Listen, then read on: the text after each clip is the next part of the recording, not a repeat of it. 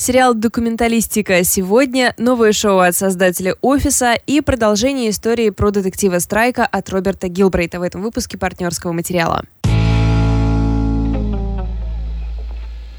Привет. Всем привет! Привет, Валя! Мы с тобой не виделись неделю. Как это бывает и обычно. Но ну ладно, не будем, не будем да, раскрывать. Ну, ты была далеко. Ты была далеко. А, отличный у нас план сегодня. Мне нравится анонс нового шоу от создателя офиса. Но я позволю тебе самой выбирать порядок. Что ты хочешь сначала... О чем ты хочешь все, сначала рассказать? Все, все не так, на самом деле, классно. Я сначала написала, что вот новое, новое шоу от создателя офиса, и вроде все такие оживились, но... Все, я. Э, спо... Ну, я оживилась. Люди, которые писали про этот сериал, оживились, но нет, оживляться было нечему на самом деле. Да? Ну ладно, давай. Это такой будет... Эм, охлаждающий такое, душ. Такое ощущение, как будто я забыла, как по-русски просто разговаривать. Это будет э, такое э, предупреждение для всех, кто попался тоже на эту удочку. Для всех, кто собирается снимать после успешного проекта другой проект.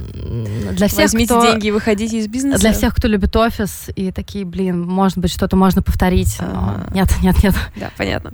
Так, ну ладно, я что ли начну тогда, или ты давай, начнешь? Давай, начинай. Итак, Роберт Гилбрейт выпустил «Смертельную белизну». Это четвертый роман про детектива Корморана Страйка и его помощницы Робин Эллокотт. Эм, соответственно, Роберт Гилбрейт — это Джоан Нет, Роулинг. Подожди, все такие должны... М, Роберт Гилбрейт, кто же это? Кто же это? Я думаю, с, э, к 2019 году мы можем прекратить В чем вообще, да, в чем вообще проблема? Зачем, игру? зачем ей нужен был этот псевдоним? Я не понимаю. А, ну, легенда гласит, что написав Гарри Поттера, она решила, что, о, интересно, смогу ли я снова прославиться.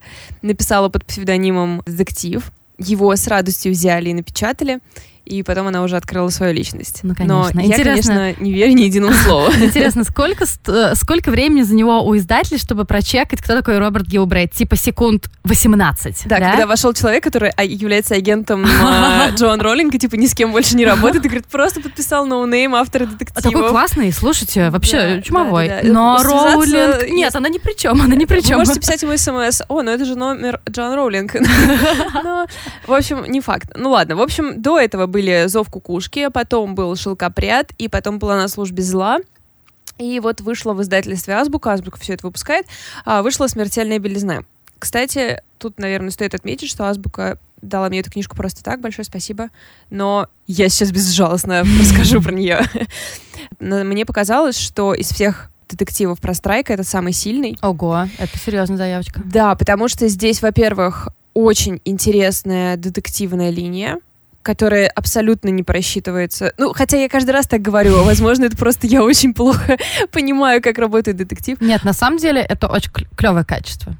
Нет, серьезно. Это, но это позволяет тебе реально насладиться детективом, да, а да, не, знаешь, да. метаться, как я, что у меня есть где-то через четверть, наверное, три основные теории. Окей, шесть основных теорий, и одна из них, разумеется, окажется верной, и я так, ну вот это, нет, ну вот это. Всегда, мне кажется, лучше просто расслабиться и не понимать. Да, я согласна с тобой. И, в общем, здесь я, например, не знаю, помнишь ли ты «Зов кукушки», по-моему, mm-hmm. вот эта книга была, ну, она была первой, и там финал меня ужасно расстроил. Тот, кто оказался убийцей, это не просто убийца дворецкий, а просто еще более, ну, какое-то неправильное решение. Может, немножко рассказать про самого персонажа Страйка? Да, сейчас я просто хотела, да, как раз сказать, что вот э, за все это время ей удалось э, как-то вырулить на вот эту тропинку классического детектива с очень интересной развязкой. Значит, Корман Страйк — это бывший военный, у которого ампутирована часть ноги, и он содержит не очень успешное детективное агентство. К нему нанимается помощницей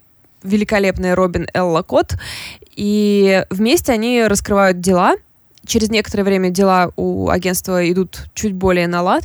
Вот. Но Страйк очень интересный персонаж. Ну, то есть, конечно, бывали в литературе э, персонажи поинтереснее, уже в детективной даже литературе бывали персонажи поинтереснее, чем Страйк и Робин. Но, но они такие канонические, это да, так да, приятно да. вообще. Мне кажется, что вот детектив как раз позволяет тебе эм, делать персонажей несколько схематичными. То есть это совершенно не, как бы сказать, очень часто ты можешь просчитать все вещи, которые там будут mm-hmm. происходить, например, между персонажами, да, но это все равно очень приятно сделано, и как бы в детективе это допускается, как мне кажется. К четвертой книге у... Значит, что вообще происходит в «Смертельной белизне»? Здесь три сюжет, ну как не сюжетные, три линии расследования. Это убийство ребенка, об этом там к страйку вырывается какой-то сумасшедший, кричит, что он видел, как задушили ребенка в, там сколько-то лет назад, и потом убегает. И mm, они такие, типа, хм, ноль, следу... ноль, э, ноль информации, может быть, займемся расследованием этого дела. Кроме того, к ним обращается министр культуры, которого шантажируют, и мы не знаем, чем. То есть он не говорит, чем его, ну, как бы, что он сделал, ага. но его шантажируют. И оказывается, что э, эти истории связаны. Вот. Кроме того, это все происходит на фоне Олимпиады в Лондоне. И в этот раз тут очень много правительства, в этот раз очень много всяких политиков. Mm-hmm. У нее в каждой серии, в каждой книге была какая-то сфера. То есть там были, например, модельный бизнес, издательский бизнес. Mm-hmm еще какой-то, не помню что, и вот здесь э, как раз правительство, какое-то высшее общество. Ну, это, мне кажется, ну вот лично мне это наиболее, наверное, интересно. Да, будет. мне очень понравилось, потому что я так приблизительно представляла, как работает в Англии вообще вся вот эта власть. Ну, то есть, Спасибо сериалу In the Loop. Ну да, максимум, что ты понимаешь, это вот что-то из сериалов.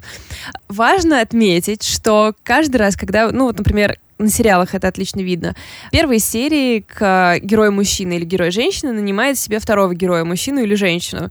И ты понимаешь, что сейчас шесть сезонов, они будут пытаться понять, что они чувствуют друг mm-hmm. другу, да, и какие-то идти через какие-то препятствия. Подожди, подожди, мне нужно знать небольшой спойлер. Я не знаю, как ты мне подашь знак. Как вообще дела у Робин в личной жизни? Дерьмово. Дерьмово? Дерьмово. Это хорошо? Да. Отлично, отлично. То, чего мы все хотели на самом деле. Да, все три книги предыдущие мы видели, что Робин мечется. Вот мне, кстати, очень нравится в этом смысле я, кажется, начала рассказывать про Страйка и абсолютно не закончила свою мысль.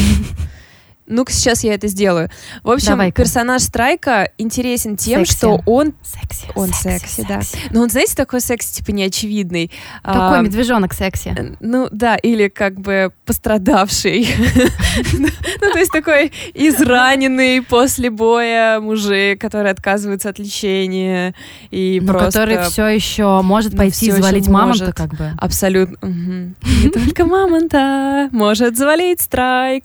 Страйк притягателен, в общем, вот этой своей нелепостью какой-то в жизни, то есть он там не может обустроить какой-то свой элементарный быт, не может ну, позаботиться о своей культе. То есть он как-то, в общем, вот так живет и весь посвящает себя работе. Естественно, это очень привлекательный персонаж с этой точки зрения. И мне очень понравилось, как Роулинг сделал Робин, потому что в первое время она не очень, ну не то, что не нравится. Но она кажется просто глупенькой, если она уж не, честно. Ну, она такая несовременная персонаж, потому что она хочет выйти замуж за своего парня, с которым она встречалась со школы. Она такая, типа, ну я же должна выйти замуж, я же должна быть, я не хочу преследовать какие-то карьерные цели но то, как она ее раскрывает, это просто мастерски. Да, Я понимаю, да. что с каждой книгой, скорее всего, в белизне у меня будет вообще просто пик. С каждой книгой она мне нравится все больше и больше. Я да. думаю, черт подери, какая она приятная вообще. Может позволить себе... Ну, то есть Роулинг, видимо, на сто процентов уверена, что все будут читать ее книжки подряд, и она может позволить себе так долго раскрывать mm-hmm. этот персонаж. И поэтому здесь, конечно, это все отмечают, что это бенефис Робин. Страйк вообще задвинут на, там, чуть-чуть на второй план. Она и расслед... в расследовании какие-то очень хорошо складывает все пазлы. Ну и, конечно, ее личная жизнь. Она все еще находится в абьюзивных этих ужасных отношениях. И то, как э, Роулинг качественно показала их совместную жизнь, вот э, Робина и ее мужа, это пугающе правдиво. То есть, если вы когда-то были в отношениях, которые строятся на страхе э, скандала. Манипуляции. Да, да, да. Вы, конечно, ну, то есть тут до мурашек иногда ты узнаешь. И при этом, ну, то есть она не прописывает все прямым текстом, но вот какое-то вот это ощущение их совместной жизни, когда ты ходишь вокруг человека на цыпочках, чтобы случайно не сдетонировало, и ты точно знаешь, где промолчать, mm-hmm. где как себя повести, и вот ты в итоге живешь все время вот таким ужом. Эм, это великолепно описано, и, конечно, следить за Робин здесь огромное удовольствие. Ну и надо сказать, э, что по страйку по э, снят сериал. BBC уже отснял, по-моему, два сезона, и третий будет скоро. В октябре было известно о том, что съемки начались. Ну и получается, что третий — это «Шелкопряд». Нет, третий это получается на службе зла. Нет, То да, есть это еще зла. не смертельная белизна. Ну, я хотела бы немного прокомментировать сериал. Я посмотрела первый сезон, и мне кажется, я очень люблю всегда эту ремарку вставлять, но Ребят, так и есть. Я реально посмотрела с открытым сердцем просто. Возможно, в этом и есть моя основная ошибка. Он мне ужасно не понравился. Не понравился? Не понравился совершенно. Мне показалось, что он сделал как-то на коленке, и с учетом того, что, ну, извините, это роулинг, ну, можно было как-то сделать все лучше, начиная с того, что там лучший промоушен, и именно по качеству съемок. То есть мне очень часто не нравились такие мелочи, как, я не знаю, там, декорации, mm-hmm. допустим, там, mm-hmm. какая-то операторская работа казалась мне. Вот, э, знаете, есть такие э, не очень, такие недорогие телевизионные британские сериалы. Вот я тоже хотела сказать, да, ведь, наверное, а там... проблема в том, что это британцы снимали. Да, ну, слушай, британцы снимают кучу крутых э, сериалов, там, типа Sex Education и все прочее. Да и BBC, как бы тоже, извините, Шерлок, это а, прекрасный а, ну уровень. Да, Шерлок. Но да, просто есть такое BBC второсортное, и вот это вот оно и есть. Так что, ну, в общем, не знаю, возможно, я расстроилась просто из-за того, что Робин играет не Эми Адамс. Я ее представляла абсолютно как Эми Адамс. Эми Адамс занята всеми остальными своими ну, да. триллерами в это время. Да, ну, я, кстати, должна сказать, что мне сначала тоже не понравился кастинг, но я как-то сериал посмотрела с благодарностью, ну, не знаю, как-то мне было ок. А, И... Может быть, кто-то смотрел, может быть, ты, Валя, смотрела самый ужасный в мире фильм, который называется «Високосный год» или «Как выйти замуж за три дня» там, где... Ну, ужасный фильм, который я смотрела миллион, миллион раз. Там, где Эми Адамс играет девушку, которая мечтает выйти за, замуж за своего парня-хирурга, и она едет за ним в Дублин, чтобы по традиции сделать самой ему предложение «Високосный год». Да, я посмотрела первые 15 минут. Обожаю, обожаю. Просто лучший фильм, если вам сейчас грустно, плохо, хорошо, весело, не знаю, равнодушно, все равно идите смотрите его. Так вот, Эми Адамс, э, ну, главную героиню играет Эми Адамс, и ее парень играет Адам Скотт, которого вы могли видеть в парке зоны отдыха. Так вот, я не могла просто избавиться очень долго время от мысли, что Робин и ее жених это Эми а. Адамс и Адам Скотт. Просто вот настолько они похожи, и, возможно, из-за этого мне не понравилось.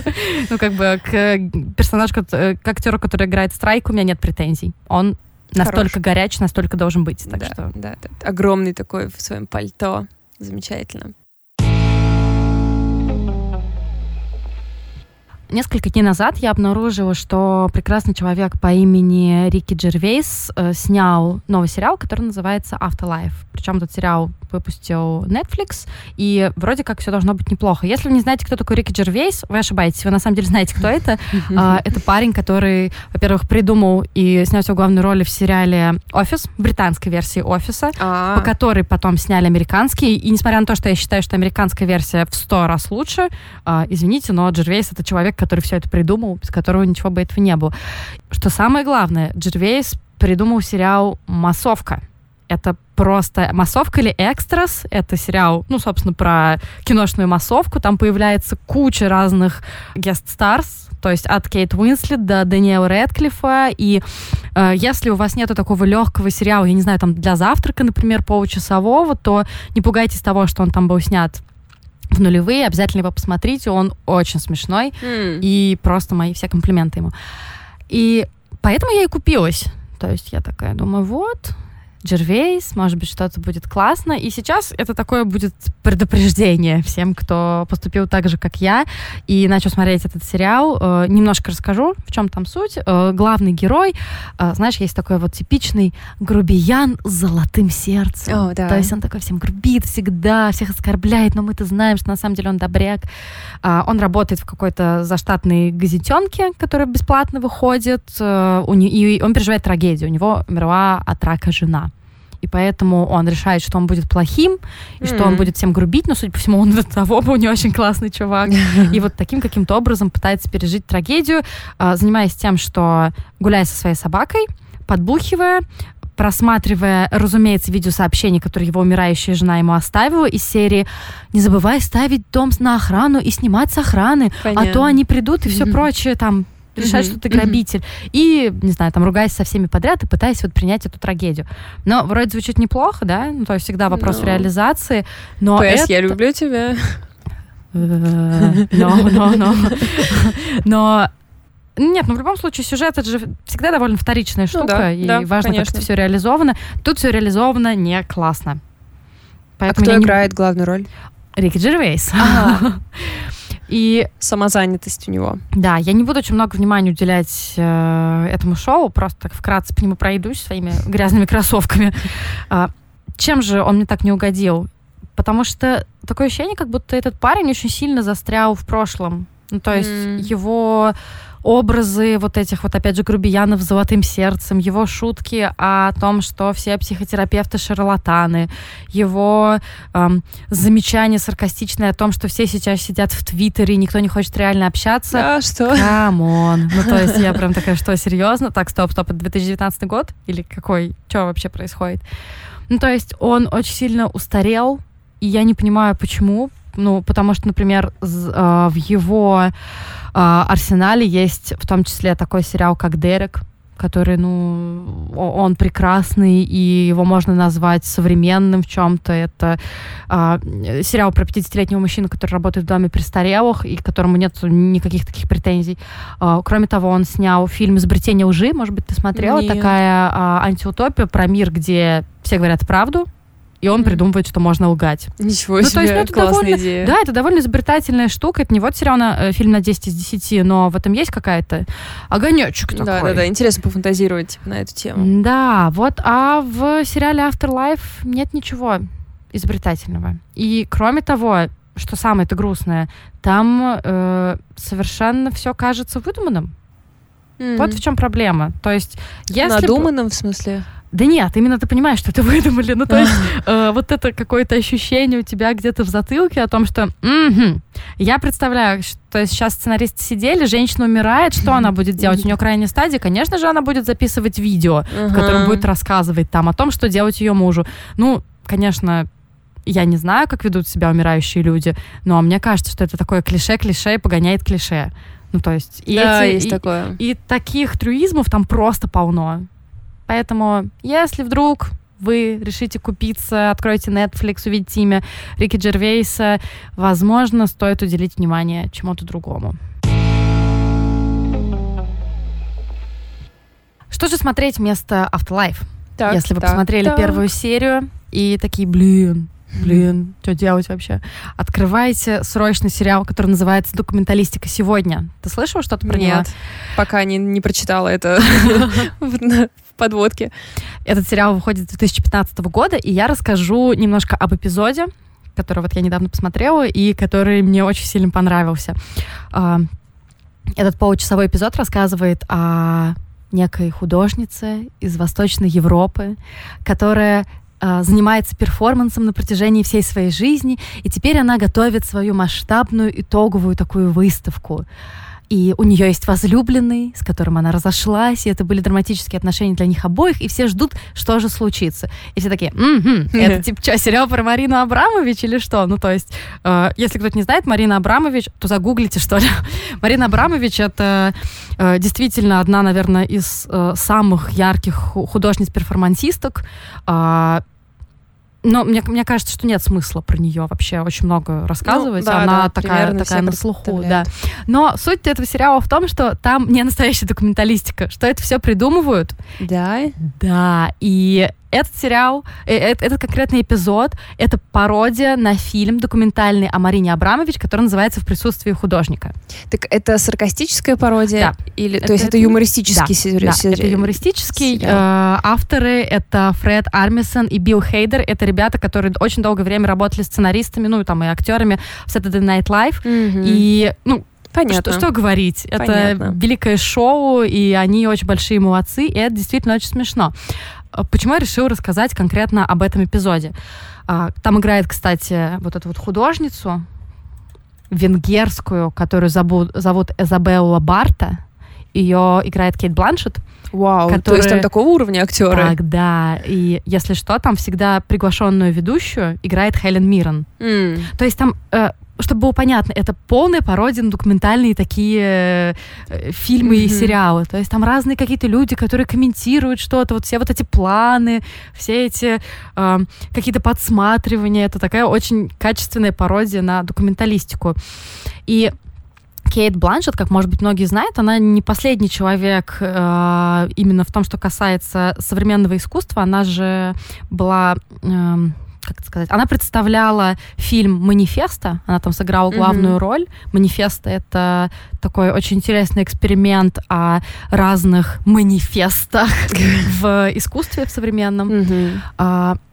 Короче, почему мне это ужасно понравилось? С одной стороны, э, мне очень нравится и Марина Абрамович, разумеется, и мне кажется, каждое видео хотя бы один перформанс с ней. Ну, Можете вы все, э, какой-то... Э, если у вас вообще нет никаких ассоциаций, то вы точно помните перформанс с Улаем, который вдруг оказался с Улаем, где она сидела за столом и смотрела по минуте на любого человека, который садился напротив нее.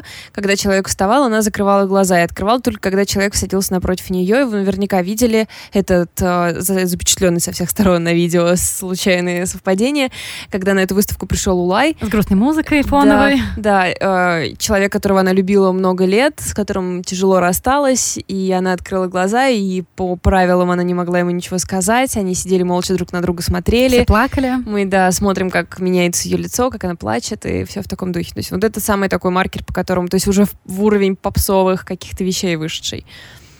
И, собственно, этот эпизод, он э, пародирует фильм в присутствии художника, который рассказывает об этой выставке, на которой вот этот перформанс и произошел. И тут я подумала, что у меня какая-то такая двойная неоднозначная точка зрения. С одной стороны, э, Абрамович, она великая, она много всего сделала для перформанса, то есть нет смысла это все обсуждать. А они достаточно жестко ее стебут. Ну, то есть э, они берут реальные перформансы и абсолютно не знаю, что самое мягкое, что там можно вспомнить.